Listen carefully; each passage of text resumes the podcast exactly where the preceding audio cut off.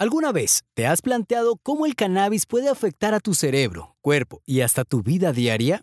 De ser así, quédate con nosotros hasta el final, ya que revelaremos datos impresionantes sobre la manera de cómo la planta interactúa en nuestro organismo. En esta ocasión en Canamedical Podcast nos adentraremos al mundo real y evaluaremos o pensaremos en lo que sucede cuando alguien fuma o ingiere cannabis a través de comestibles, tinturas u otros medios. Si te interesa el mundo de la marihuana, la neurociencia y la toma de decisiones informadas, esta nota te proporcionará información esencial. No te lo pierdas. Cuando inhalas cannabis, los compuestos activos ingresan al torrente sanguíneo en menos de 30 segundos, alcanzando el cerebro y distribuyéndose por todo el cuerpo de manera extremadamente rápida. Esta velocidad de acción contrasta con sustancias como el alcohol o la nicotina, cuya rapidez en la entrega de compuestos psicoactivos y biológicamente activos como el THC, el CBD y otros posibles varían según la forma de administración.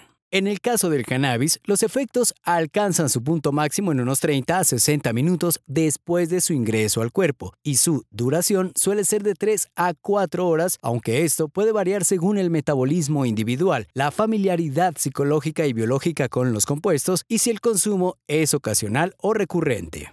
El THC, el CBD y otros componentes del cannabis son lipofílicos, lo que significa que tienen afinidad por los tejidos grasos y pueden pasar a través de ellos. Cada célula del cuerpo, en especial las neuronas, tiene una doble capa de grasa en su exterior, lo que permite que estos compuestos ingresen a las células y permanezcan en ellas durante mucho tiempo. En el caso del THC y el CBD, incluso si alguien no lo consume durante 80 días, puede seguir siendo detectado en los tejidos grasos del cuerpo y alrededor del cerebro.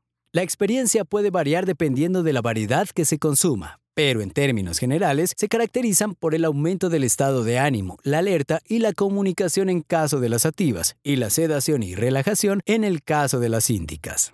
Estos efectos pueden variar según la dosis, la familiaridad del usuario con el compuesto y otros factores individuales. Es importante destacar que, independientemente de la variedad, algunas personas pueden experimentar ansiedad y paranoia después de consumir cannabis y no existe una forma segura de predecir cómo reaccionará una persona a una variedad específica. En el cerebro, el cannabis actúa en los receptores CB1 y sus efectos varían según la región del cerebro en la que se encuentren. Por ejemplo, las variedades de sativa tienden a activar la corteza prefrontal, lo que aumenta la concentración y el estado de ánimo, mientras que las índicas tienden a reducir la actividad en esta región, lo que puede inducir a la relajación y la somnolencia. Muchas personas se preguntan con qué frecuencia pueden fumar marihuana o ingerirla, ya sea THC o CBD, en cualquiera de sus diferentes presentaciones de manera segura. Bueno, primero tenemos que definir lo que significa seguro. Y tenemos que reconocer que existe un conjunto de bastantes controles sobre lo que alguien está introduciendo en su cerebro y su cuerpo al ingerir THC y CBD.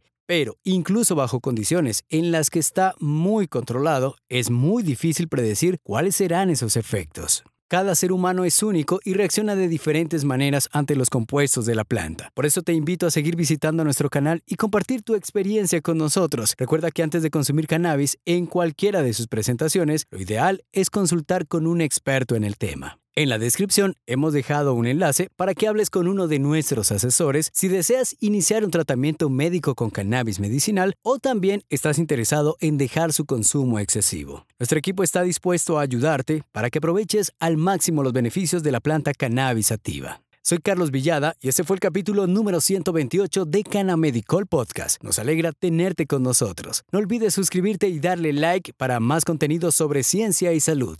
Hasta la próxima.